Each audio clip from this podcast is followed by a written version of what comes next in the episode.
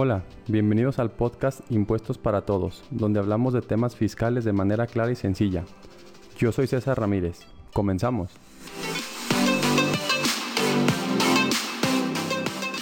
Muy buenas tardes a todos. Sean todos bienvenidos a este nuevo capítulo del podcast. El día de hoy estamos muy contentos porque tenemos eh, la visita de una persona que realmente nos va a aportar mucho en estos conocimientos que tenemos del tema de impuestos, ya que eh, algunos de ustedes nos han estado preguntando mucho acerca del tema de cómo invertir en el extranjero, básicamente pues con nuestro vecino del norte, con Estados Unidos.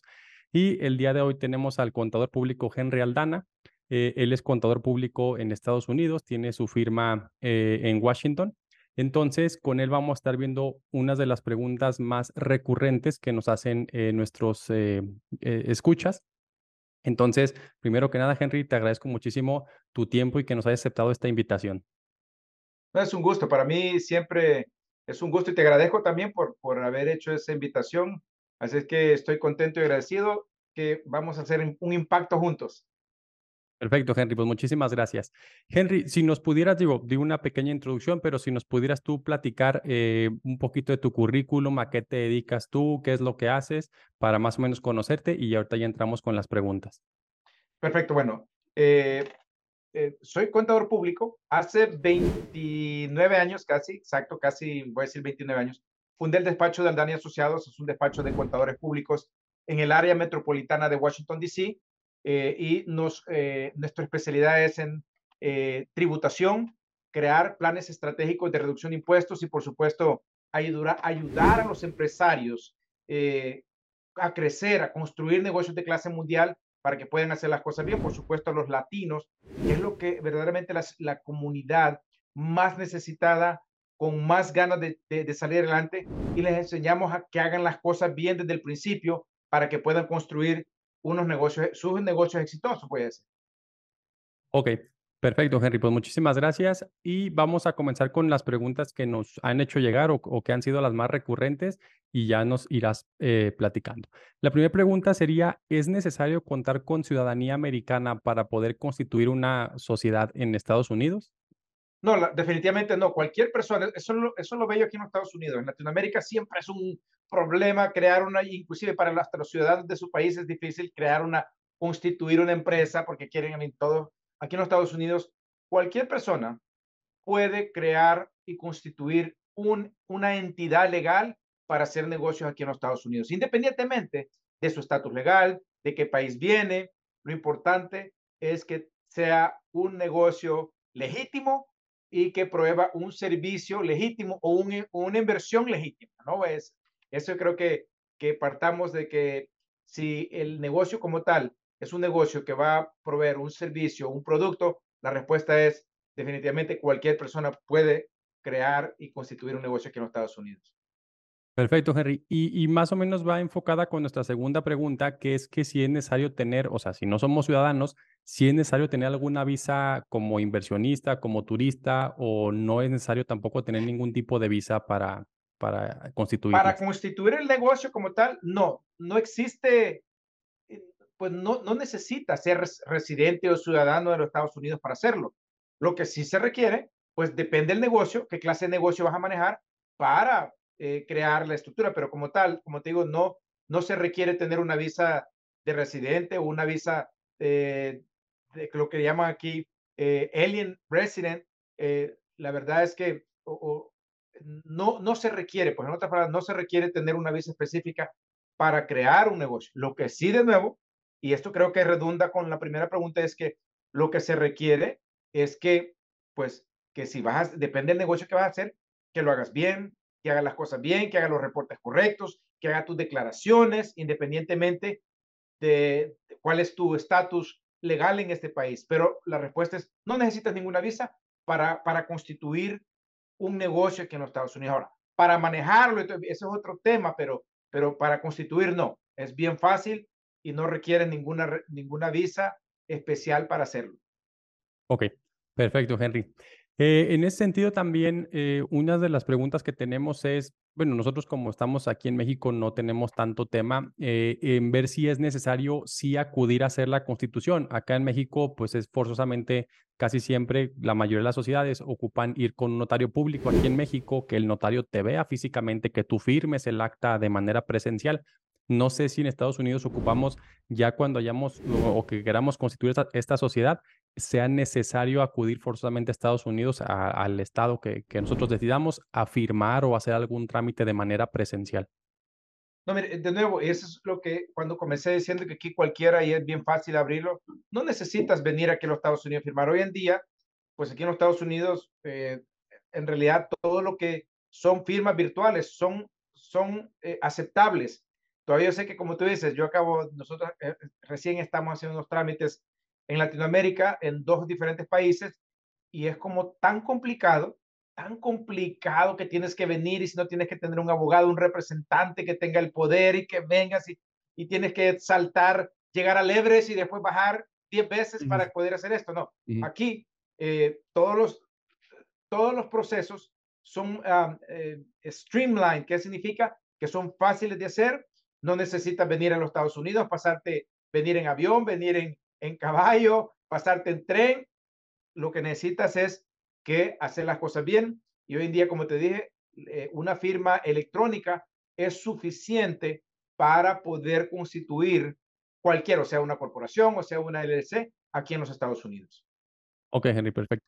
Eh, precisamente ahorita que tocas el tema de las LLC y de las Corp, no sé si nos pudieras platicar, obviamente pues es un tema muy grande, pero si nos pudieras platicar de manera muy general qué tipos de sociedades son las más comunes que existen. Yo sé que existirán más, pero las más comunes que existen, ¿cuáles serían ese tipo de sociedades? Bueno, perfecto. Bueno, eh, mira, aquí, aquí pues voy a hablar de, de las personas naturales, voy a hablar de las sociedades anónimas, voy a hablar de las corporaciones, voy a hablar de las LLCs eh, sí, puedes abrir cualquiera. Eh, ahora, lo que sé, ¿cuáles son las, las, las, las eh, más fáciles? Hay dos. Está lo que se llama la corporación, una corporación regular, una, una corporación igual como, como Microsoft, una corporación como cualquier otra corporación que provee un servicio. Esa es una manera de registrar para los extranjeros. Y la otra es crear una LLC, una Limited Liability Company, significa Limited Liability Company, y puede ser taxada como, eh, como una corporación regular y también puede ser taxada como una sociedad anónima. Entonces, definitivamente, yo lo que recomiendo a las personas es para el propósito, porque podemos decir, podemos abrir una, una sociedad, una corporación, sí, pero la pregunta es, ¿para qué? ¿Cuál es el propósito de constituir una corporación? ¿Cuál es el propósito de, construir, de constituir una LLC y va a depender exactamente de la clase o el tipo de negocio que tú quieres crear. Un ejemplo, te voy a decir, bueno, oye Henry, yo voy a, yo voy a, yo voy a importar a los Estados Unidos aguacates, un ejemplo, ¿no? Dice, bueno, y quiero tener una, una, una, un warehouse, una, una bodega en, en El Paso, en Texas, donde sea, y quiero tener una bodega para hacer la distribución directamente allá. Entonces, ese tiene dos opciones. O haces una corporación regular para que la compañía como tal eh, eh, reporte sus actividades y pague los impuestos independiente. Y la otra es, bueno, yo voy a hacer una sociedad donde la sociedad como tal, eh, voy a tener algún socio allá y vamos a hacer una sociedad para, para que también haga los reportes, la contabilidad y por supuesto la administración de, la compañía. Eso es uno. Ahora dice, oye, Henry, yo quiero ah, abrir una compañía en los Estados Unidos y yo, voy a trabajar desde aquí, desde México. Yo voy a trabajar aquí, yo voy a ofrecer servicios de, de ah, diseño gráfico, website, marketing, y lo voy a hacer exactamente desde mi casa, desde México. Y en realidad yo no tengo oficinas en los Estados Unidos, no tengo vendedores en los Estados Unidos, no tengo eh, operaciones físicas en los Estados Unidos. ¿Cuál estructura legal me conviene para mí? Y definitivamente, decir, oye, si, si verdaderamente no vas a estar aquí en los Estados Unidos y no vas a tener operaciones físicas en los Estados Unidos. Entonces, recomiendo que crees una LLC y esta LLC sea taxado como una corporación regular. Y hay otro requisito adicional que se llama eh, eh, el formulario 5472 para los extranjeros que son dueños de corporaciones aquí en los Estados Unidos y si no tienen oficinas, no tienen operaciones directas aquí en los Estados Unidos, entonces no tienen que pagar impuestos. Ahora, una cosa, no pagar, otra cosa es mm, declarar. Independientemente que no tengas que pagar impuestos, debes declarar porque las multas son astronómicas, son monumentales. Si tú decides simplemente registrar la compañía porque estás en México, piensa que no te van a multar y ese es el error más grande que la gente, no, si yo estoy de mis, fue fácil crearla, yo estoy aquí en México, que te van a multar. Eh, créeme que si tú no haces la declaración cuando la tienes que hacer, la multa son de 25 mil dólares cada 90 días que estás atrasado en la declaración de esta entidad que has creado como un foreign entity, como una corporación americana por dueños extranjeros, en este caso mexicanos, pero no tienen operaciones acá, si no están operando allá, pero le venden al mercado americano, le venden a los europeos, le venden al resto, pero lo quieren tener acá porque es mucho más fácil tener cuentas bancarias, es mucho más fácil tener los merchant accounts que les ayudan a cobrar eh, los fees, hacer los invoices y pagar. Entonces, por eso lo quieren tener. Ahora, eh, eh, te digo, depende. Ahora dice, oye, Henry, yo quiero invertir en, el, en, el, en, en la industria inmobiliaria en los Estados Unidos. Ahorita aquí en México las cosas no están bien y quiero ir a invertir mi dinero en, los Estados Unidos porque los Estados Unidos por lo general es más estable que cualquier país en Latinoamérica y por ende, en vez de irme a otro país, mejor me voy a Estados Unidos, estoy cerca, es mi vecino y ahí voy a invertir, voy a comprar, voy a empezar a invertir en, casas, voy a invertir en, en, propiedades, voy a invertir en edificios, voy a invertir en apartamentos. ¿Qué estructura legal me conviene para esta inversión? Es diferente. Para esta inversión, de nuevo, eh, yo recomiendo, ahora, ahora, y depende.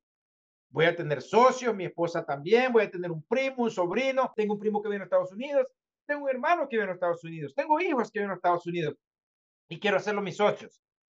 Estas tienen implicaciones. Entonces, digamos, no es una específica, esta es la, no. Cada estructura y el propósito va a tener una implicación y una complejidad, una complejidad de cómo lo vas a hacer. Supongo que, bueno, yo, mi hija que viene a Estados Unidos eh, va a ser mi socia. Yo vamos, vamos a mandar medio millón de dólares y vamos a comprar varias propiedades. Entonces vamos a crear una LLC, vamos a elegir que sea taxada, vamos a hacer la elección que sea taxada como un partnership, como una sociedad, como una sociedad anónima para impuestos. Es una LLC, el cuerpo tributario es, el cuerpo legal es una LLC, pero el cuerpo tributario elegimos que sea taxada como una sociedad. Y por ende, la hija que está, que es socia, supongamos, que está en los Estados Unidos va a pagar impuestos de la parte de ella y el socio en México va a tener que pagar su parte porque es extranjero y él va a pagar, un ejemplo, un 30% de, de impuestos sobre la ganancia de, los, de, las, de las rentas que ocurran aquí en los Estados Unidos. Dice, oye, más tarde pasan dos años, tres años, y dice el, el inversionista, oye, Henry, no me fue tan bien o simplemente había mucho trabajo que hacer los inquilinos dejaban las casas, no quiero esto más, quiero vender la propiedad. ¿Qué hago? ¿Cómo tengo que reportar? Bueno, entonces ahora, si tú vendes la propiedad que estuviste rentando por tres años, ahora y, y le sacas una ganancia pequeña porque la vendiste por mucho más de lo que la compraste, hay una ganancia capital. Y la ganancia capital para los extranjeros es también del 30% de, de, lo que la ganancia que le sacaste a este inmueble porque vendiste la casa y te quedó hasta un ejemplo, tu, ganancia fue de 100 mil dólares. Ahora, en realidad, te vas a llevar 70 mil a México y 30 mil le vas a dejar al tío Sam. ¿No? Entonces, depende del negocio que hagas o de, la actividad que estés haciendo, va a depender cuál es la mejor estructura que le conviene dependiendo en la actividad comercial que están, que están creando aquí, aquí en los Estados Unidos. Entonces, no es una específica, es mucho, tiene muchas variables. Ok, Henry. Eh, entonces, digo, por lo que nos comentas, pudiéramos decir que la LLC sería la sociedad más sencilla de poder hacer para nosotros como extranjeros, obviamente teniendo primero que consultar con algún experto de Estados Unidos para ver a qué se va a dedicar. Pero si lo pudiéramos ver por tipo de sociedad, sí pudiéramos decir que la LLC es la más sencilla de hacer.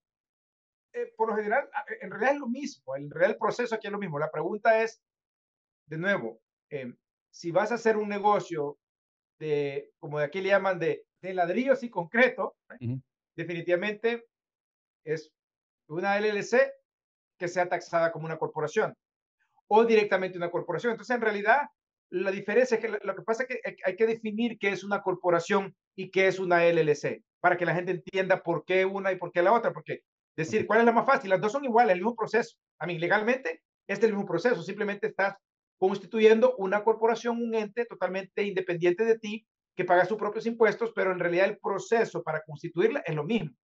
Ahora, la LLC, ¿por qué la LLC? Primero porque la LLC es una estructura híbrida y flexible, te permite comenzar, te, te permite, como dices, una estructura híbrida y flexible, me refiero que puede, puedes elegir, cambiar un ejemplo. Nació niña, pero la vamos a hacer, le vamos a cambiar el sexo, la vamos a poner niño. O la vamos a hacer un, er, la vamos a convertir que tenga ambos sexos. Entonces, la LLC no es que es la más fácil, es la más flexible para, para, para cambiar cualquier cosa. Por eso es que, sí, la LLC es la más, voy a decir, la más popular, la que se usa más. ¿Por qué? Porque es una estructura híbrida y flexible que puede transformarse y cambiar, cambiar el cuerpo tributario, cambiar la manera que está siendo manejada, tiene mucha flexibilidad, por eso es que no es, no es la más fácil, sino la más flexible. Okay. Y eso es la diferencia, es la más flexible, no es la más, porque ambas son el mismo proceso de constituir una a la otra. Simplemente la LLC es más flexible para comenzar un negocio. Ok, perfecto, Henry.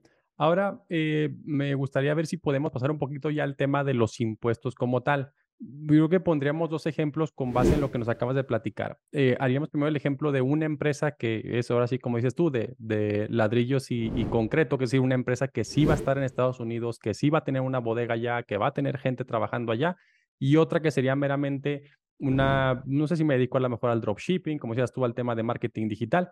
Entonces, si nos fuéramos por la primera, ¿sabes qué? Ya decidimos que vamos a hacer una LLC, eh, sí voy a tener yo oficinas en Estados Unidos, primero, y ese creo que ha sido un mito. El bueno, no sé si es un mito o no, ya tú nos, nos, dirás, el tema de Delaware y algunos estados que tienen una imposición más baja.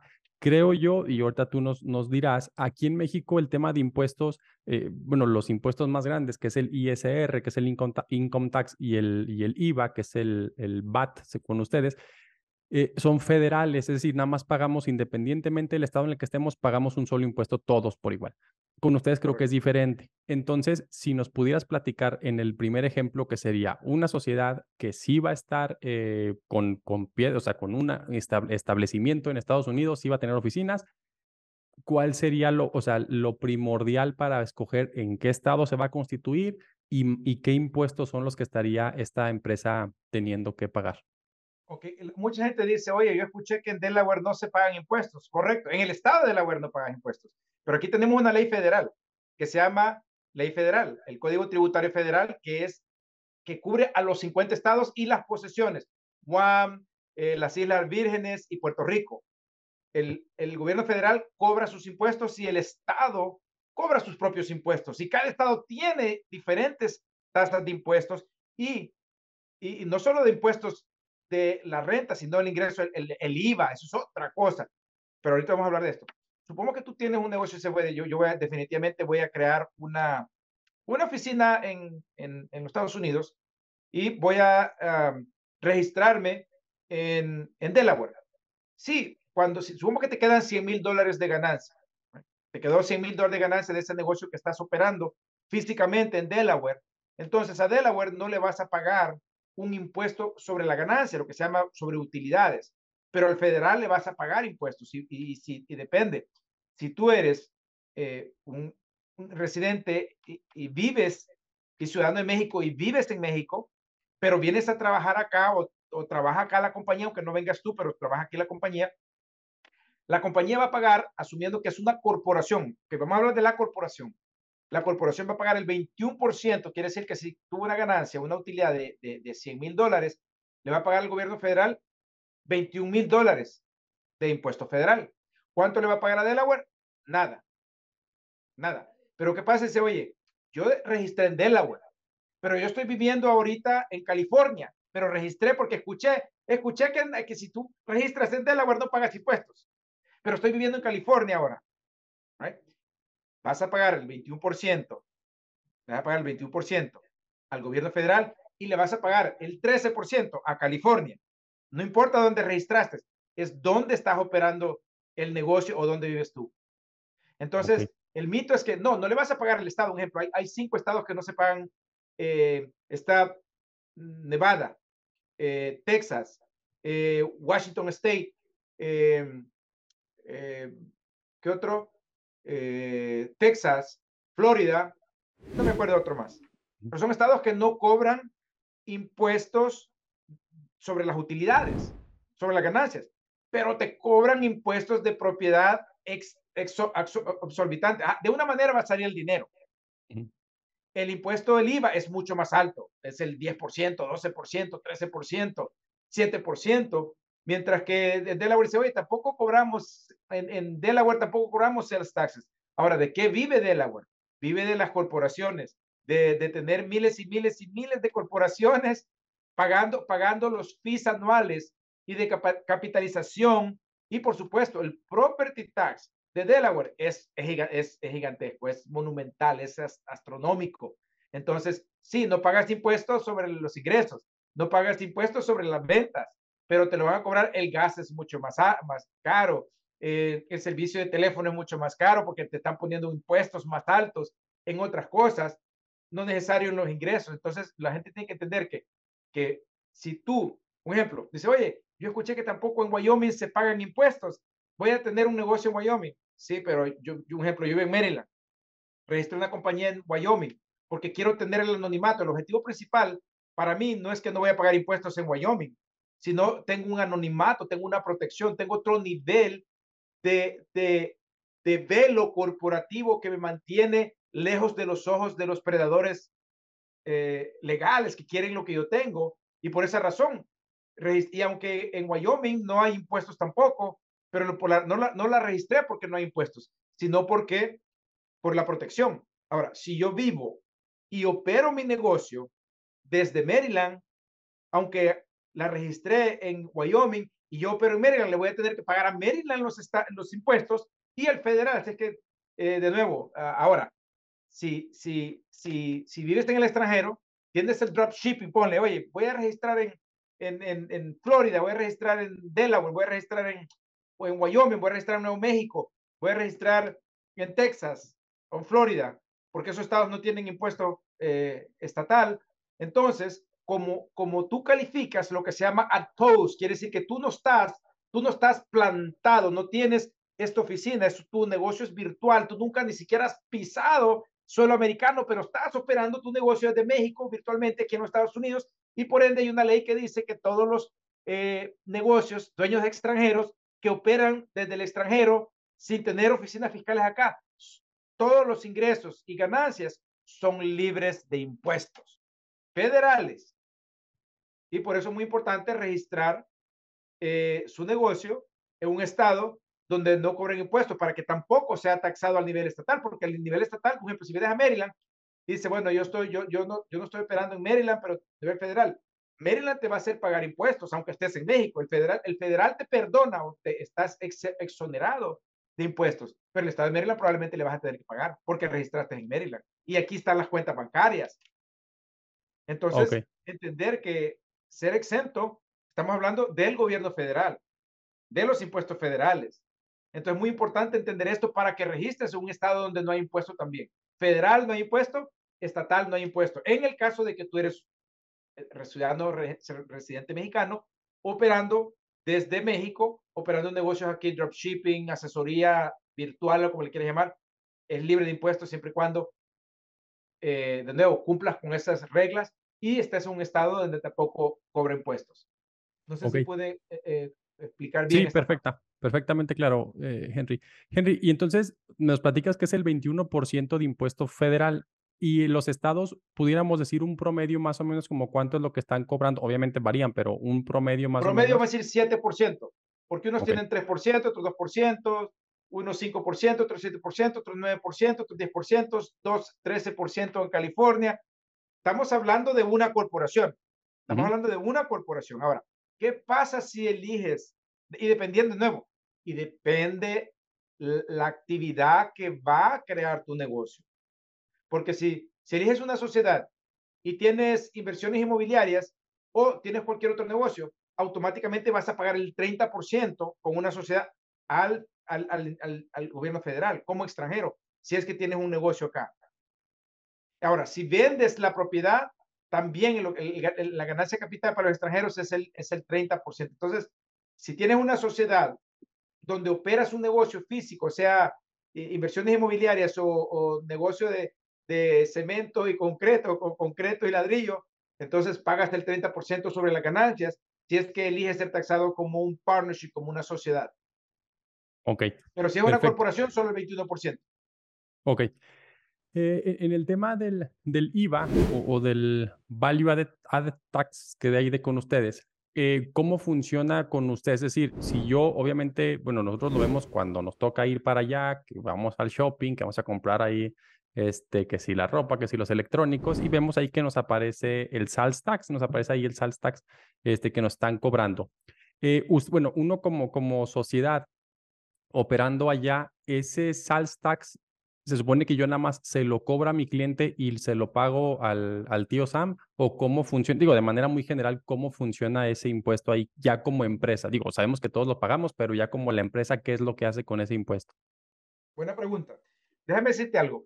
El momento que nosotros registramos una empresa aquí en los Estados Unidos y vamos a vender cualquier producto o cualquier servicio que esté sujeto al sales tax, nos convertimos en socios del gobierno, nos convertimos en agentes del gobierno.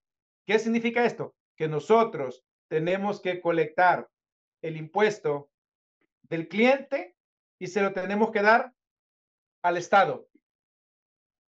Entonces, ¿qué ocurre? Cada estado, esto es muy importante entender porque cada estado tiene sus propias, sus propias reglas y sus propias leyes de sales tax y su propia tasa, lo que estoy hablando, desde el 2.5 hasta el, hasta el 7, 8, 10, 14, 15%, dependiendo del estado, lo que es el, el IVA o el sales tax. Entonces, nosotros, digamos, supongamos que tú va, vienes y oye, vamos a vender, vamos a vender computadoras ahí en los Estados Unidos. Acá aquí los mexicanos somos, somos perrones y hemos encontrado, eh, hemos encontrado cómo crear la supercomputadora del planeta que los, los marcianos nos dieron en la fórmula y hemos la hemos construido, la vamos a a vender a los Estados Unidos y empiezan a vender las computadoras en, en los malls acá. Y dice, bueno, vamos a comenzar en Texas. Y por supuesto, vas a Texas y Texas te cobra, tienes una oficina en Texas o, un, o una tienda en Texas y tienes que registrarte en Texas para cobrar al cliente el sales tax para pagárselo todos los meses al Estado.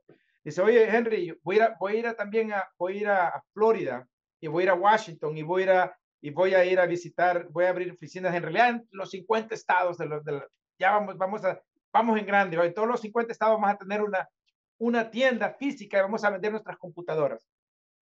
Esta compañía, tu compañía, tiene que registrar en los 50 estados una cuenta de retención de sales tax.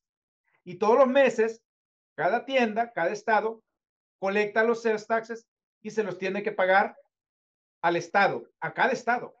Y tiene que estar registrado en cada estado y pagarle a cada estado, colectar el dinero en cada estado donde está vendiendo y pagarle a cada estado donde está vendiendo. Entonces, nos convertimos en agentes de retención hasta cierto punto, porque le tenemos que cobrar el sales tax al cliente y se lo tenemos que pagar al gobierno. Y ahí es donde está el problema más grande de los latinos. Los latinos cobran el sales tax y no se lo pagan al gobierno y se meten en problemas. ¿Por qué? Porque ese dinero no es tuyo y ya no es del cliente, es del gobierno. Y cuando le empiezas a robar al gobierno, ahí es cuando te metes en problemas. Y eso es común con los latinos aquí en los Estados Unidos. No, es que no sabía. La ignorancia no es una excusa para no que no te metan preso porque le estás robando al Estado. Estás haciendo fraude, estás evadiendo. No, no, no es que estás evadiendo le estás robando al Estado dinero que le colectaste, que dice la ley que tienes que colectar si vendiste un ejemplo 100 dólares y el sales tax es el 10%, colectas 10%, este 10% tienes que ponerle en una cajita que se llama sales taxes de, de Maryland, un ejemplo, y después al fin de mes ver todo lo que colectaste, si tienes que mandárselo al, al, al, Estado diciendo aquí te mando todo lo que todo lo que colecté de las ventas que tuve este mes y aquí va todo. Ahora, ¿qué hace la gente? Ah, no, es que no, más, más tarde lo pago. Y pasa un año, y pasan dos años, y pasan tres años, y pasan cuatro años, y pasan cinco años, y pasan seis años, y siete años. Y el séptimo año te toca la puerta del Estado. Señor César, usted tiene una cuenta aquí de sales taxes y no ha reportado por siete años. Vamos a auditarlo. Abra sus libros. Y ahí es donde meten grandes, grandes, graves problemas. Y por eso es que los latinos seguimos patinando aquí en este país. Somos el grupo más grande, de menor, la minoría más grande, los más inteligentes, los más trabajadores, pero los menos aplicados, los menos eh, disciplinados, los más dejados. Y eso es lo que nos mete en problemas a todos. Entonces, y lo digo esto porque no importa que usted esté en México, esté en El Salvador, que esté escuchando, yo sé que por lo general eh, son eh, residentes o ciudadanos mexicanos que te escuchan, pero hay gran probabilidad que van a escucharte otras personas también. Pero tienen que entender que tienen que hacer las cosas bien y tener un despacho, un consorcio de profesionales que los cuidan, que los protegen, que verdaderamente quieren que les vaya bien. Y esa es la clave del éxito. Estar asociado o, conseguir los mejores para que te asesoren. Y dicen, no, es que ahorita no puedo porque estoy comenzando. Déjame decirte que cuando estás comenzando es cuando más ayuda necesitas porque no sabes si no quieres meterte en problemas. Y aquí, aquí no es como Latinoamérica, que uno dice, ah, no importa, soy amigo, de, soy amigo del político, soy amigo del comisionado, no pasa nada. Y, es verdad, no pasa nada porque el comisionado le hace una llamadita, oye, no, déjenme en paz, dejen esa auditoría. Y así funciona, lastimosamente, así funciona en Latinoamérica, en todos los países de Latinoamérica, en todos. Pero aquí no. Aquí te llegan la puerta, te tocan la puerta, y si no has hecho y después te hacen la auditoría, y después nos dice, señor, usted nos debe 340 mil dólares con 20 centavos y tiene 30 días para tomar una decisión cómo nos va a pagar. Y en ese momento, si usted no paga y no hace nada, el Estado le puede embargar todo lo que usted tiene. Su casa, su carro, su negocio, el perro, la amante, perdón, pero a mí estoy bromeando, pero se llevan todo. tienen el poder de hacer lo que les dé la gana y, se, y lo hacen. Aquí no voy a llevar a mi tío que es el comisionado. El comisionado no puede hacer nada. Ponte al día, haz las cosas bien y eso te va a ayudar a que estés bien y construyas un negocio sólido. Y eso, eso, esa es la diferencia aquí en los Estados Unidos, que aquí hay orden, disciplina y, y, y, y así como te ayudan, pero así te puedes meter en problemas porque no te están viendo todos los días lo que estás haciendo y ese es el problema. Recién vi un caso que un señor eh, por, desde el 2000, desde el 2004 de 2004 y ¿sabe lo que ocurrió? Le voy a decir así. Eh, llegaron los agentes federales a su casa y los señores asustados no quisieron abrir la puerta. Más tarde, el día siguiente, volvieron a llegar con una orden de arresto. Y el señor igual no salió. Obviamente no iban a tumbar, pero ¿qué pasó? Eh, gracias a Dios se fueron porque el señor se cerraron, se me escondieron como que si no estaban. Y después llamaron al abogado, el abogado me, me llamó a mí para decirme, Henry, necesito tu ayuda, que necesitamos ver, hacer la contabilidad de, desde 2004 hasta ahora. Y me dice, pero este señor, independientemente, va a ver, pero este señor se va a ir preso. A mí, el abogado también está diciendo eso a mí. Este señor va a terminar en la cárcel. Este señor, esto, esto, es lo que ha hecho. Esto es, esto, es, esto es puro fraude premeditado. Esto no es que, ay, no sabía. Y, y, es obvio que esto, eh, movían el caso de un lado para otro. Y, y eran latinos, pues, puedo decir. No, pero no, decir, no quiero decir el país, pero pero, y eso es común. El latino piensa que porque no te están viendo, nunca te va a llegar, como dice un amigo. A todo chancho le llega su domingo. Hay que hacer las cosas bien. Sí, eh, muchas gracias, Henry. Y ahorita que, comentas eh, ese tema, eh, te, quisiera preguntar, porque acá en México opera una que se le llama la prescripción y la caducidad, que son cinco años. O sea, la autoridad fiscal tiene hasta cinco años para revisarme. Si yo cometí un ilícito en el 2014, por ejemplo, ahorita ya no puede ir a buscarme, ya no puede buscar nada. Me platicas que este tema es del 2004. En Estados Unidos la autoridad nunca se le acaba esa... Sí, eh, tiene diferentes reglas. La primera son tres años. Okay. El IRS puede pedirte automáticamente tres años. Dame tres años. Tres años de, automático. Dame esos tres años porque pueden y tienen el poder y lo hacen. Y punto. Inclusive comienzan con un año. Don Henry Aldana, por favor, me puede, estoy, estoy este, inspeccionando los impuestos de este año y veo que una línea ahí que tiene eh, mucho millaje, veo que las comidas y bebidas están un poquito alto, veo, no te dicen eso, pero ellos están viendo lo que están viendo alto. Entonces, te dicen, ok, solo eso quiero ver. Por favor, eh, tenlo listo porque tal día vamos a llegar a tu oficina o a tu casa, dependiendo de dónde está tu oficina. Y llegan, y llegan, se siente la gente a ver tus libros, tomando notas, va tomando notas en su laptop. Y dice, ok, quiero ver otra cosa, quiero ver esta cuenta bancaria. Quiero ver este, esta, lo que pagaste de renta, el contrato de renta que tienes. Oh, quiero ver los materiales, todas las facturas de materiales. Y no te dijeron que querían ver eso. Te hicieron el gancho para que tú no te prepararas. Oh, nomás querían ver este el viaje. O la gasolina. Eso no. Pero cuando llegan, investigan todo. Y, encuentran, y encuentran discrepancias, para no decir, encuentran discrepancias. Y dice, bueno, estas discrepancias, pues queremos ver el año 2020 y el 2019. También venga. Y lo editan. Se encuentran que todos en estos tres años está todo mal, regresan siete años.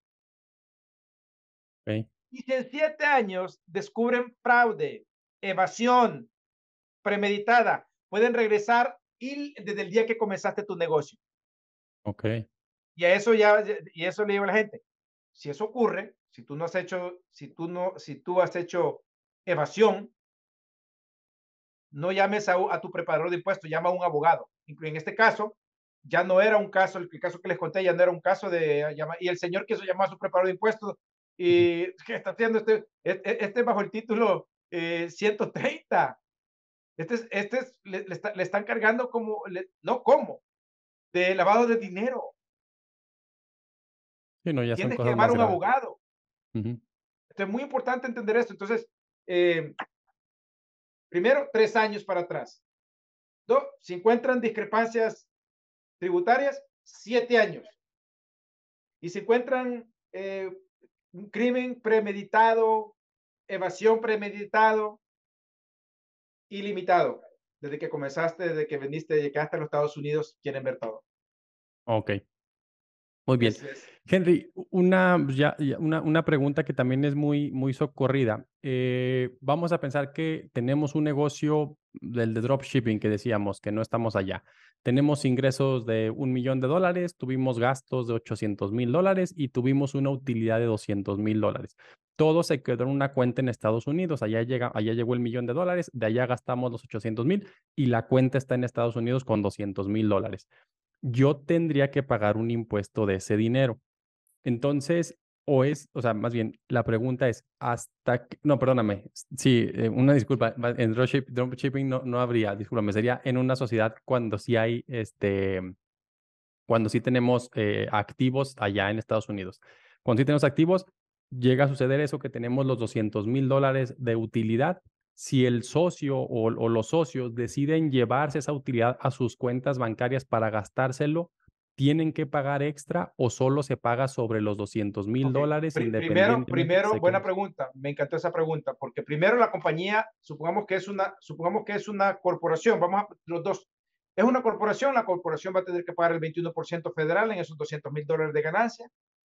Y si, el, si es una corporación y los socios son mexicanos, y los socios dicen, vamos, y de nuevo, son mexicanos, residentes mexicanos, ciudadanos mexicanos, ellos no residen en los Estados Unidos, simplemente son dueños y retiran la utilidad por medio de dividendos. Entonces, aquí no pagan los dividendos. En México van a tener que pagar ingresos sobre los dividendos, no aquí en los Estados Unidos, sino en México.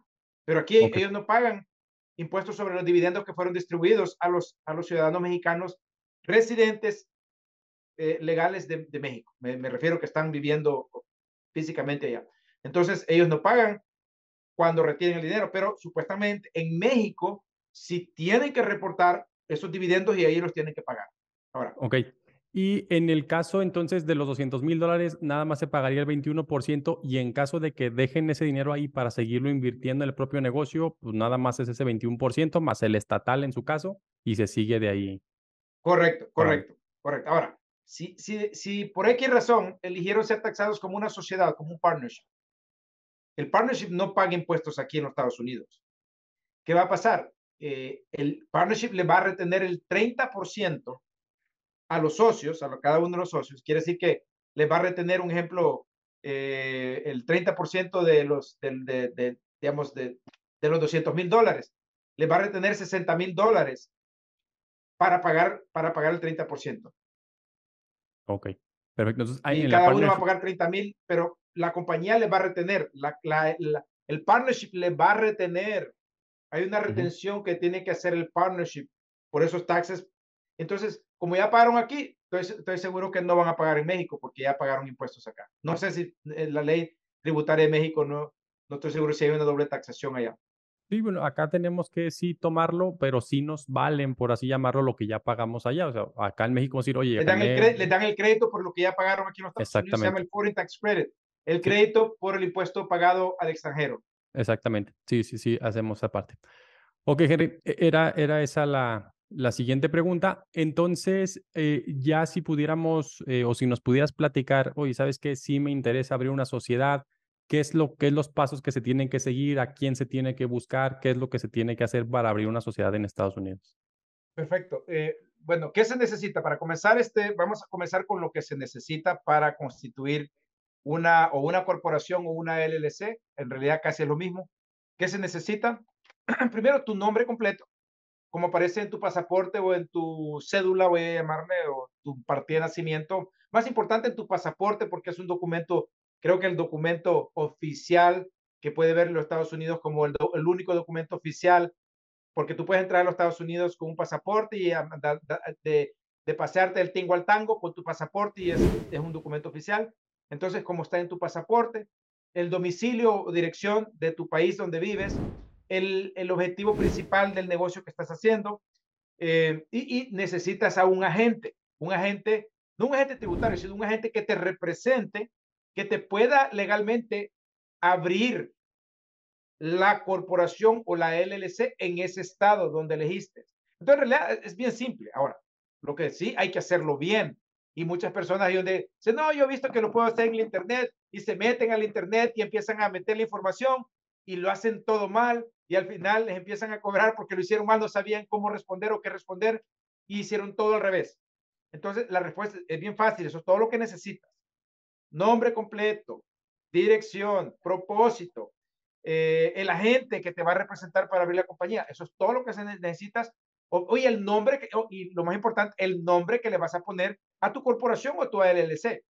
Y con eso partimos y lo hacemos. Ahora, es muy importante acudir a profesionales que son expertos en estos temas.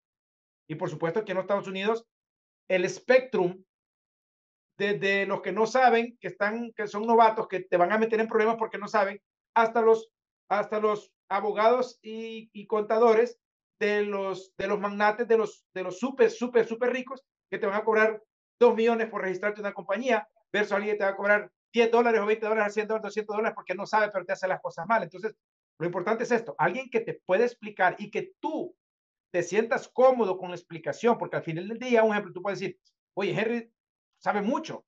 Pero si yo no te explico a ti y no te hago entender la responsabilidad y todo lo que tienes que hacer y por qué lo estás haciendo y cómo lo vamos a hacer, si tú no has entendido, no importa lo tanto que yo sé, no te va a servir, porque si el día de mañana algo pasa y tú no sabes lo que hiciste, vas a tener un problema.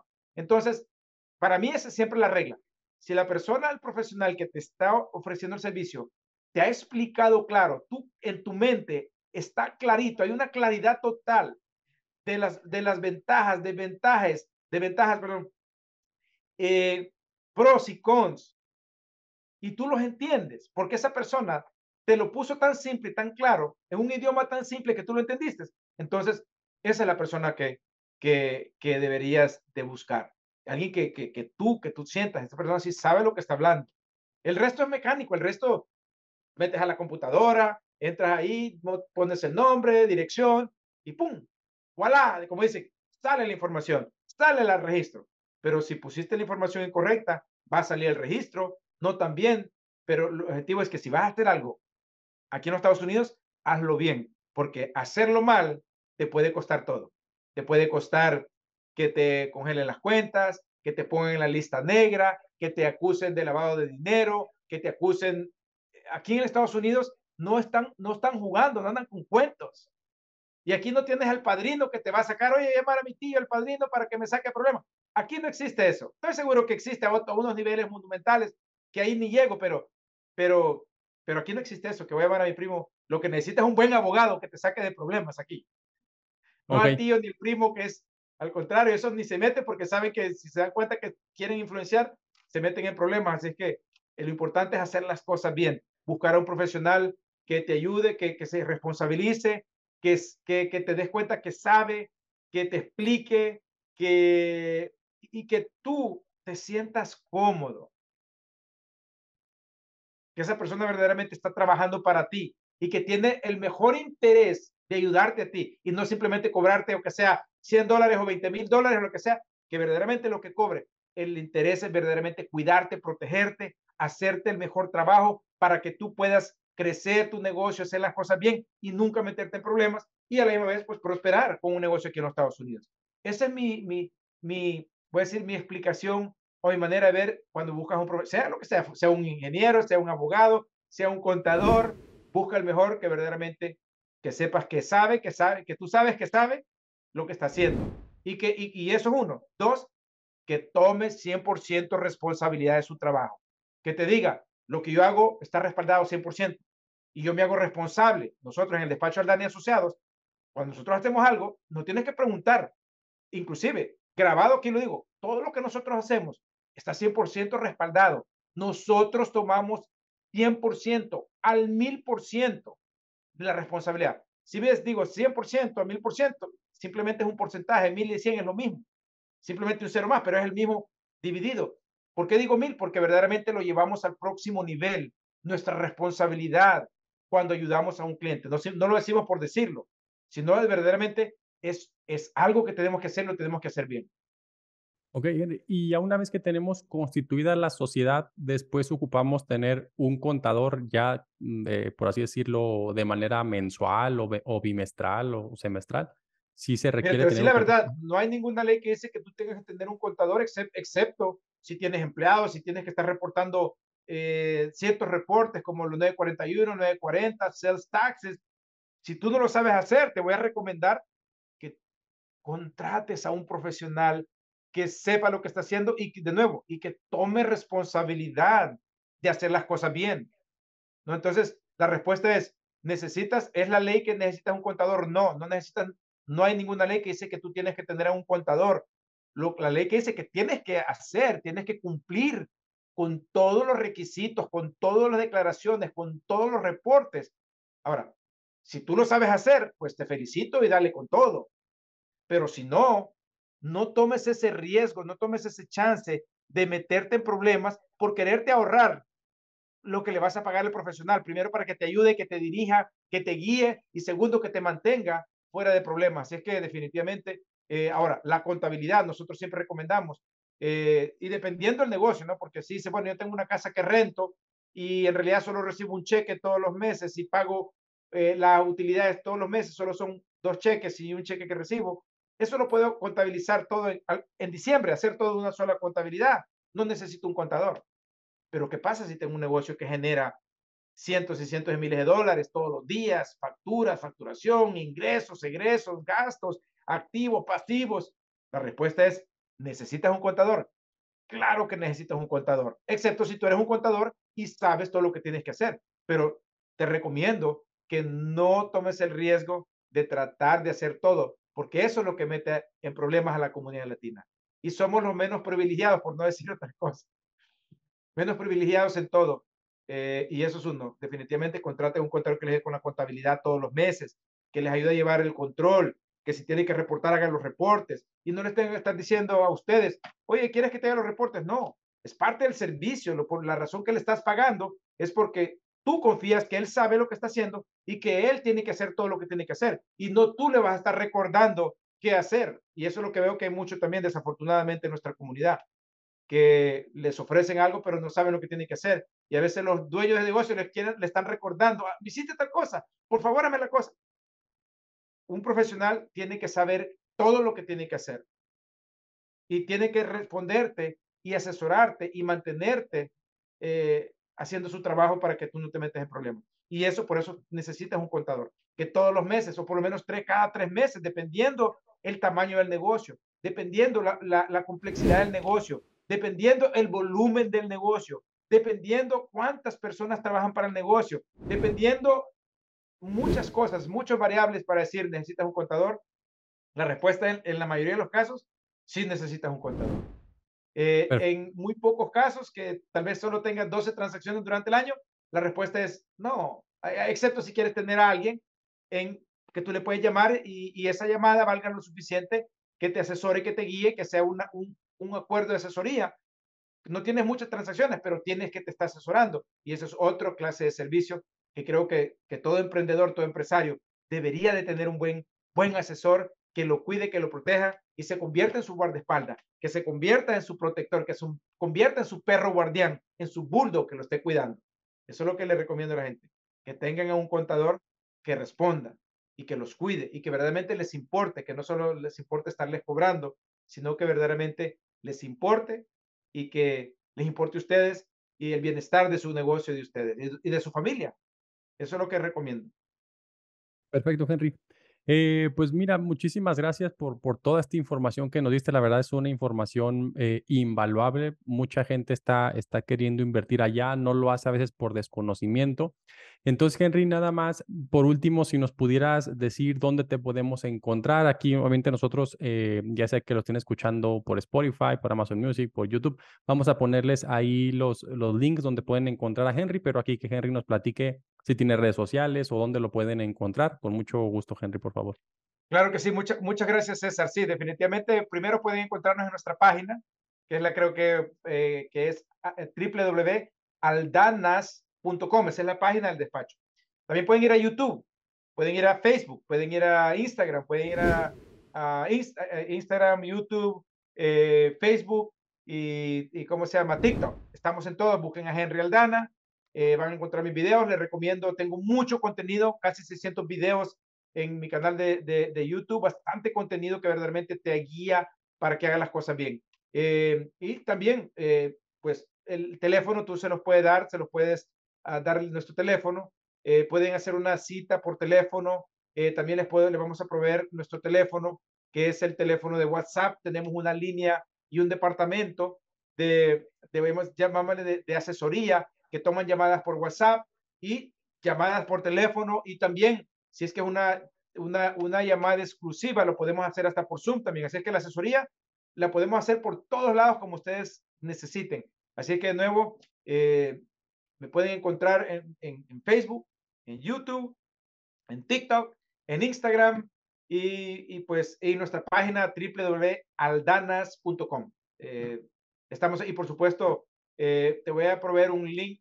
Si es que alguien quiere hacer una cita directo, vamos a darles un link a César para que ustedes cuando vean le hacen clic y los va a llevar directamente a mi agenda o a la agenda de uno de mis socios para que puedan tener una asesoría totalmente gratis con alguien de mi equipo, con uno de los asesores de negocios de mi equipo para que lo puedan asesorar. Eh, César, me comprometo de darte un link, de proveerte un link para que le puedas también ofrecer a, tus, a tu audiencia, a tus seguidores, a los seguidores de tu tribu, a que, eh, pues, si tienen preguntas, hagan la cita. Será un gusto servirles. Gracias, César, por, por invitarme a tu podcast, invitarme a, este, a, este, a esta sesión. Y como siempre, es mi compromiso ayudar a los latinos. Perfecto, Henry. Pues muchísimas gracias. Nosotros dejamos aquí el link que nos va a pasar, Henry, para quien quiera y esté interesado ya en entrar en inversiones en Estados Unidos. Digo, ya platicamos, obviamente cada caso en particular tendrá sus propios requisitos, sus propias este, características. Entonces, pues de mi parte no me queda más que agradecerle a Henry, agradecerles a ustedes también por habernos escuchado el día de hoy. Ah, pues es todo. Muchas gracias. Muy buenas tardes.